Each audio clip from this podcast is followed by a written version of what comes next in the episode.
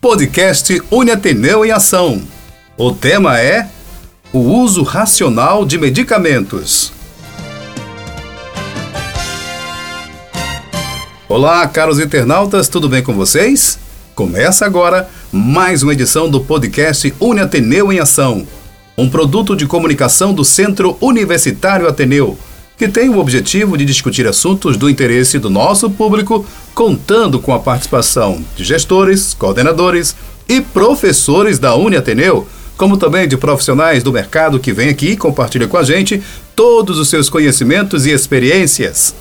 E nessa edição, nós vamos falar sobre um tema muito importante, que é o uso racional de medicamentos.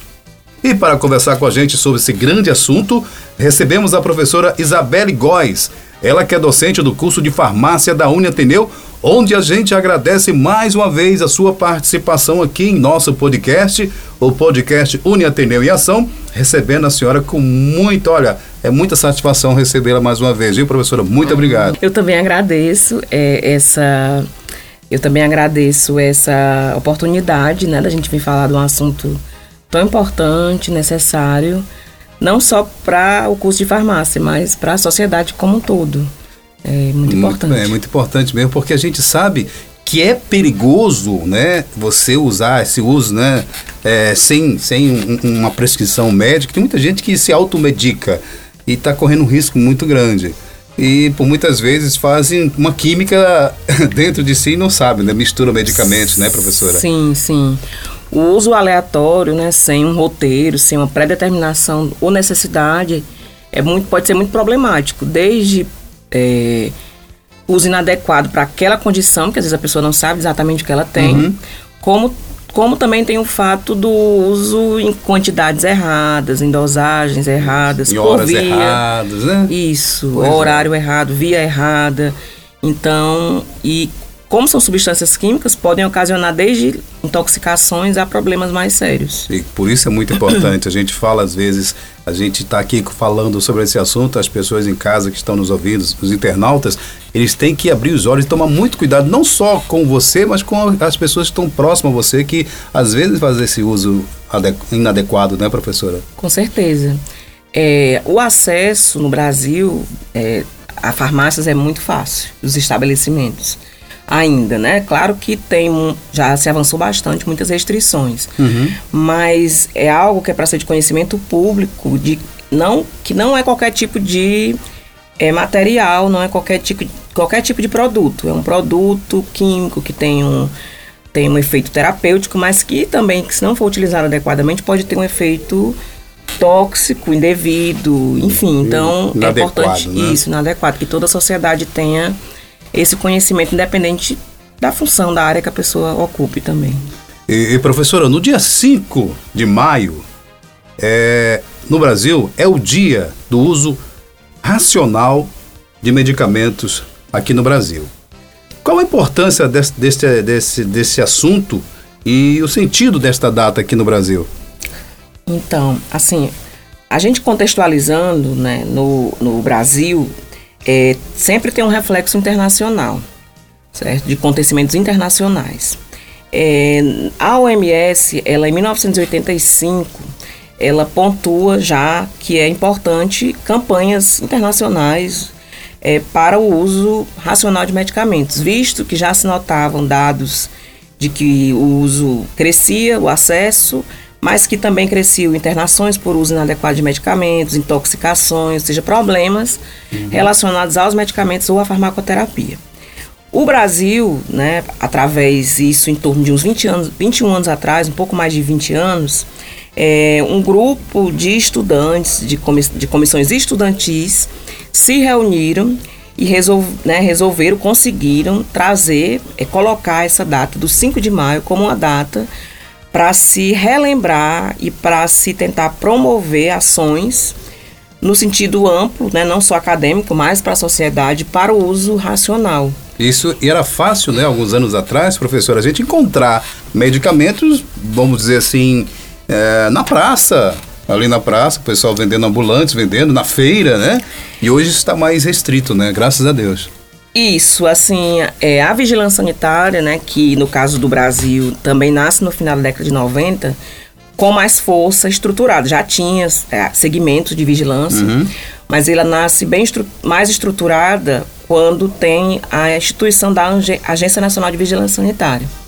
E aí isso se difunde também para os municípios, né? Reforço. Uhum. Já tinham células de vigilância, mas não era tão estruturado como posterior à Anvisa. E aí, com isso, né, pessoas profissionais, fiscais foram é, estabelecidos, contratados, documentos né, para esses profissionais fiscalizarem é, os, os, espaços, até porque medicamento só é para ser vendido para o público individual em farmácias, no caso, e né? Receita, né? Para pessoas é, que estão precisando, né? Isso, ou disponibilizado em postos, né? Farmácias, público, é, no caso, serviço público, é, e também, no caso, hospitais, etc. Né? Outros espaços que tenham esse tipo de produto e não sejam farmácias estão vendendo de forma ilegal. Legal. Se estiver trabalhando. Gente, a gente costumava comprar remédio na bodega, não é isso? É. Ainda hoje aqui ali, acho que você correndo atrás, você encontra em algumas, mas como a professora falou, é ilegal. Pois é, isso é muito problemático porque esse tipo de venda é inadmissível né, perante, perante a lei, perante possíveis fiscalizações e, e, inclusive, pessoas que denunciem esse tipo de, de ato. Né, até porque, como eu falei, só para ser estabelecimento farmacêutico, distribuidoras, por exemplo. Não, ela não vende para o público individual, mas é para outra farmácia, né, um, um atacado. Sim. Mas ela é toda uma estrutura vinculada à vigilância sanitária, vinculada ao, ao Tem conselho, cadastros, isso, etc, etc, ao né? conselho regional de farmácia. É quando você pensa que um estabelecimento que é para vender alimento, ele está vendendo isso, ele está totalmente fora do cuidado do armazenamento, da informação, da orientação, da, da, das informações ali quanto à validade daquele produto. Então, o próprio é, consumidor que pega um produto daquele, ele também está se arriscando. É fato. É. Mas, professora, essa campanha, ela envolve apenas os profissionais farmacêuticos? E qual a relação da profissão com esse dia? Então, é, na verdade, não. Não envolve só os profissionais farmacêuticos. Envolve todos os profissionais de saúde que têm uma ligação direta ou indireta com os medicamentos e que busquem promover a saúde.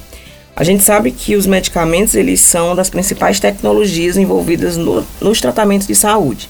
Uhum. É, principalmente quando a gente fala de recuperação de saúde ou promoção de saúde.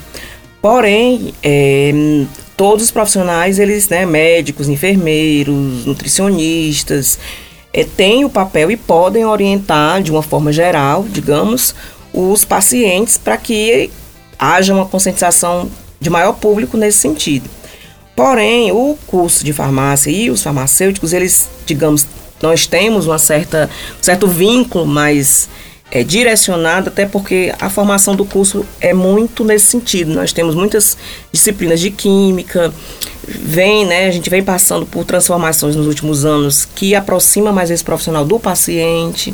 Você vê que o próprio movimento da data no Brasil, ele nasce a partir de um movimento estudantil Hum, né? Assim, para reforçar essa data como uma lembrança, né?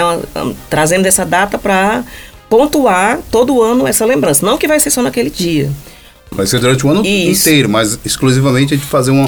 dar um gás, vamos falar assim, né? Para o risco que correm as pessoas que adquirirem esses remédios inadequados, que possa vir causar outros problemas da sua saúde, né? Então, Exatamente, de divulgação. Então, de divulgação dessa é data. o dia D. O dia D, o né? Dia assim, D vamos trazer essa lembrança, vamos conversar, Isso. vamos trabalhar, enfim. E aí, é, todos os profissionais, como eu falei, estão envolvidos. E a farmácia, mais especificamente, nesse modelo, e até porque é o profissional responsável técnico pelos estabelecimentos farmacêuticos. Né, o que, que é onde vendem, onde são disponibilizados por políticas públicas, enfim, os medicamentos. Então, há uma responsabilidade, uma chamada de responsabilidade maior para esse profissional, junto com a gente poderia também acrescentar enfermeiros, médicos, né, que são os prescritores, é, é Balconista, né? Isso, né, os chamados auxiliares Auxiliar. de farmácia. É, eu auxiliar acho mais... de farmácia agora? É, o termo, o termo balconista. Já está lá, desculpa, é porque eu sou. É, não, ainda, é, ainda é chamado, mas acaba que. Atendente de farmácia. É, poderia ser nem atendente de farmácia. Porque, quando, enfim, né? É, não, é qualquer tipo de, atendente. É porque de balconista, vendedor, né? todo mundo é balconista, tá é, tá no balcão, né? Isso, mas é, é, é falado ainda, assim, termos técnicos é que. Me perdoe, não, mas é porque eu estava. Não, mas é só para a gente reforçar para as pessoas que eu, estiveram ouvindo. Eu cresci ouvindo balconista, né? Mas eu, é. atendente de farmácia, pronto. É, que é mais bonito. Não, isso. Mais. É. Pessoal, nós estamos aqui com o nosso podcast, o podcast Uni Ateneu em Ação. Hoje falando sobre esse tema tão importante, né, que é o uso racional de medicamentos. Conversando comigo, como já falei, sempre falo, ela vem aqui dar uma aula pra gente, né? A professora Isabela Góes, docente do curso de farmácia da Uniateneu, a gente sempre agradece ela por ela vir aqui dar uma aula para a gente, passar um pouco desse conhecimento que ela tem, que é de muito, de montão. Mas, professora, a gente continua nesse bate-papo, nesse bate-papo, né? Eu pergunto para a senhora, uh, existe alguma classe de fármacos que precisa de atenção, aquela atenção maior quanto ao uso racional, ou todos são importantes? O fármacos é os remédios, né, professora? Isso. Então, Uh, a gente acha que, não, eu posso tomar um remedinho assim para dor, ou então eu tô com uma gripezinha, eu vou tomar isso aqui. Tem um remédio específico ou todos são importantes? Assim, é, é, os fármacos, né, que é o nome, digamos, do princípio ativo, exemplo, o paracetamol é o princípio ativo daquele comprimido, né, o que vai fazer o efeito no organismo, uhum. uhum. aquele comprimido analgésico. O princípio ativo do, do, do mais conhecido, Tilenol hum. nome comercial. Uhum. Um nome comercial, mas tem vários. É, todos são, todos a gente tem que ter cuidado. Claro que uns mais do que outros. Eu poderia ressaltar que algumas classes elas estão no momento merecendo maior atenção. Certo. Certo? É, como assim? Por exemplo, também nos últimos anos, se eu não estou enganado, em 2016, teve uma campanha mundial ali nos Estados Unidos, iniciou, de atenção é, de um problema de saúde pública, do uso, por exemplo, dos antibióticos, né, os antimicrobianos. Hum. É uma classe que já se vê que o uso inadequado tem ocasionado resistência bacteriana. que é isso? Pessoas com infecções terem a tendência de os, anti, de, de os antibióticos não fazerem mais efeito, porque as bactérias criaram uma certa resistência, se modificaram e o antibiótico uhum. não faz mais efeito.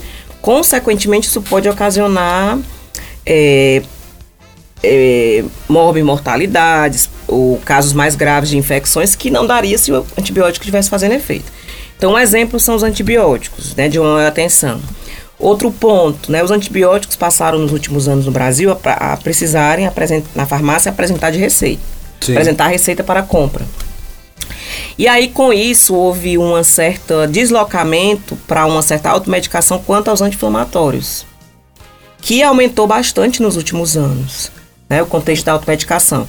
O uso crônico dessa classe pode ocasionar doenças, desde gastrites, úlceras, enfim.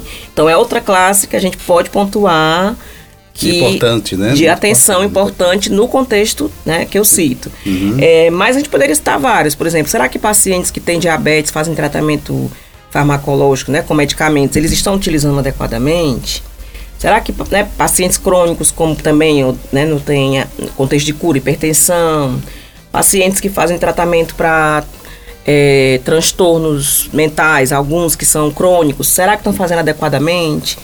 Então, é, claro que todos são, mas alguns pelo fato de serem utilizados de forma crônica, alguns por estarem mais na onda, outros, né, por, por exemplo, pacientes específicos, crianças, idosos, gestantes, né, lactantes, são grupos que têm que ter um, uma atenção maior, mas no final todos são importantes, mas alguns, dependendo do período, do momento que a gente vive, eles podem nos requerer mais atenção nesse sentido. A gente fala também, né, dos cuidados que a pessoa tem que ter tomando esses remédios, que ele pode ter alergias, né, uma alergia a, a, a, uma química que tem ali, mesmo que seja um, uma dosagem pequena, mas acaba tendo uma, uma uma inesperada alergia e não sabe de que é, né? Exato, é, exatamente. Aquela contraindicação. É, esse é um ponto crucial que deve ser perguntado, é. deve ser é, é, questionado por todos os profissionais de saúde que tenham contato com aquele paciente, desde a prescrição até a administração. Uhum. Já que se ele tiver, né, não Não ou pode, não, não pode, pode- dosagem, né? Isso, ou trocar, ou tentar outra alternativa. Uhum, isso. É, eu ia fazer a pergunta para a senhora, eu queria só que a senhora reforçasse um pouquinho mais, né? é, essa, é, comentasse um pouco, né? Sobre o uso indiscriminado de antimicrobianos, né? Que a gente a senhora falou um pouquinho agora, Isso. queria que a senhora falasse um pouquinho mais a respeito desses antimicrobianos. Então, eu, eu citei um pouco, porque de fato é uma classe que vem sendo de um olhar muito necessário nos últimos anos, né? Porque a gente contextualiza. Quando a indústria farmacêutica nasce, ali posterior à década de 60, o perfil até a década de 70 ainda era muito de doenças.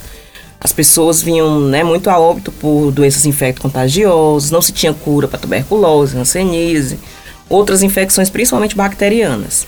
Depois que a- é, avança a indústria, a gente passa a esse nível, a gente né, tem cura para diversas infecções. E aí, qual o momento que a gente vive hoje? Né? Esse, e hoje, há uns últimos 10, 15 anos, é, se passou, não, eu diria até mais do que 15 anos, um uso de uma forma é, sem critério desses antibióticos, né, que são sinônimos de antimicrobianos. Como assim? Automedicação em alguns países, inclusive o Brasil. Uma forma também, às vezes o tratamento é para ser tantos dias, sete dias, e a pessoa utiliza dois, aí melhora os sintomas por conta própria para. É, no hospital, às vezes determinados exames que poderiam ser solicitados para direcionar o específico do antibiótico para aquela bactéria, para aquele tipo de infecção respiratória, por exemplo. É, Leva-se muito em consideração o aspecto clínico, né, que é de muito conhecimento dos médicos, mas às vezes tem casos que precisa de um exame específico. E aí o uso de uma forma assim, sem, se- sem tantos critérios, em, termos mundiais, vem ocasionando com que determinadas infecções, muitas vezes, o antibiótico não faça mais efeito. De uma forma bem clara. Ou seja, ele, cri- ele como estrutura biológica, ele criar uma certa resistência, se modificar para que o antibiótico ele não consiga ou eliminar esse, esse microorganismo, essa bactéria, por exemplo, ou inibir seu crescimento. É- é Aí ele co- continua É como você faz, começa um tratamento que era de, de 15 dias, você faz três e aí acha que está melhor, mas o que, que acontece? Você só adormeceu a bactéria, aí quando ela retoma, ela retoma mais forte, né? mais fortalecida, né? Isso, esse, esse é um ponto aí. Em, em, em- miúdos. Isso, esse é um ponto muito importante, porque de fato é isso, ela você acreditar que ela que você ficou bom, que você conseguiu cessar ali, eliminar aquela bactéria, mas ela só meio que se camuflou, Isso. né, assim, e ela com potencial de em outro momento, seja é, em outra infecção que você tem, ou até mesmo aquele retorno daquela infecção, é, ela fique, digamos, mais forte, falando da maneira também mais, mais clara, e que, a- inclusive, até aquele antibiótico ele não, Não venha, resolva mais. não resolva mais. Esse é o grande problema, né? É. Por isso que é tão importante Isso. hoje é, você só tomar os remédios prescritos, né? Depois de um exame, né? Pelo médico, para que você possa né, ter um resultado mais Isso. satisfatório, né? um exame, uma avaliação clínica. Né? A gente já avançou quando no Brasil se tem esse aspecto de solicitar a presença da prescrição para vender antibiótico. É. Porém, a gente sabe que alguns locais, infelizmente, podem não seguir. Aí é o alvo da fiscalização para orientar isso, né? Existe também um trabalho muito importante feito nos hospitais para o controle, eh, comissão de controle de infecção hospitalar porque nos hospitais o paciente está exposto, enfim, pode também já entrar, ou né, no caso, adquirir uma infecção que é chamada aquela. É, adquiriu no hospital, que é a infecção hospitalar. E aí, dependendo é, de como esteja o seu organismo o, e como se, se há alguma resi- resistência bacteriana, ele não conseguir desenvolver a cura, né, ou melhorar, enfim, por conta disso. Então É. é, é outro problema, mas é outra questão que vem tendo vários trabalhos importantes nesse Por isso é sentido tão importante, né, professor? Isso, muito importante mesmo. exatamente. Mas, professor, para a gente encerrar nosso bate-papo aqui, que é, a gente fica aqui o dia todo, né? E é muito bom esse, esse assunto e que é importante para todo mundo, né? Não só para você, internauta, mas você que está ouvindo a gente. É, compartilhe esse, esse podcast para toda a sua família, toda a sua rede de amigos, porque é muito importante eles saberem dessas informações, né, professora? Sim. Ah, que tipo de práticas, professora, podem promover o uso racional de medicamentos, para a gente encerrar? Então, eu queria deixar também claro, não sei se tinha ficado ainda, hum. com relação ao conceito mesmo de uso racional de medicamentos. Pronto.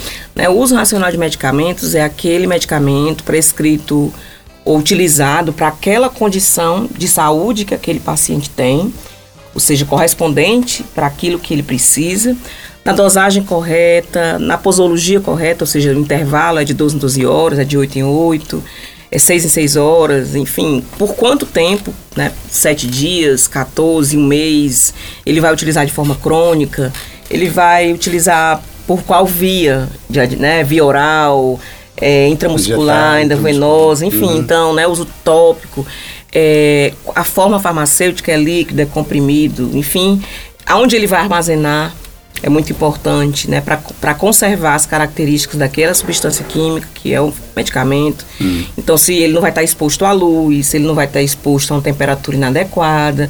Então, tudo isso, né, são vários fatores envolvidos para que se promova. Então, como é também que a gente pode pensar nessa promoção desse uso racional?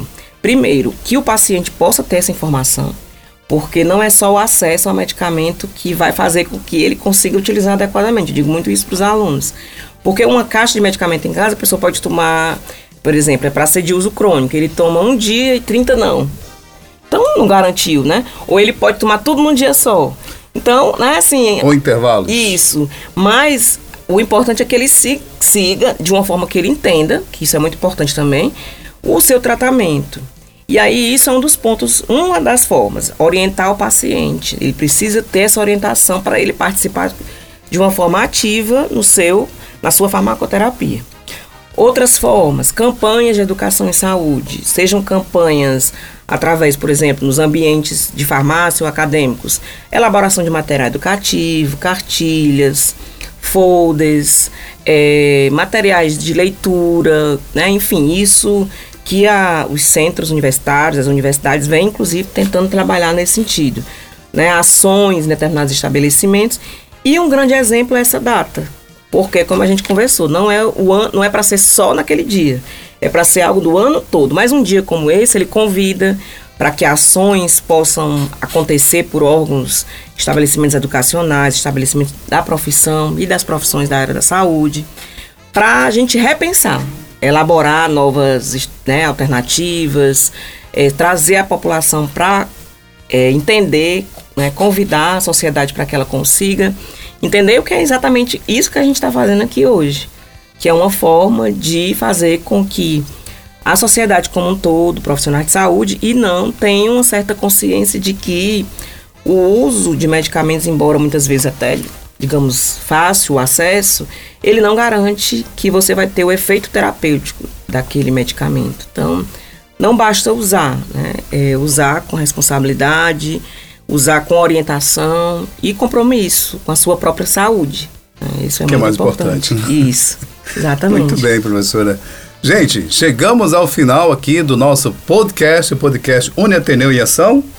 Com essa edição hoje falamos sobre o uso racional de medicamentos Agradecer a participação da professora Isabela Góes, docente do curso de farmácia aqui da Uniateneu, e também a você, caro internauta, que nos escuta até aqui, tá? Aquele grande abraço e até a próxima edição.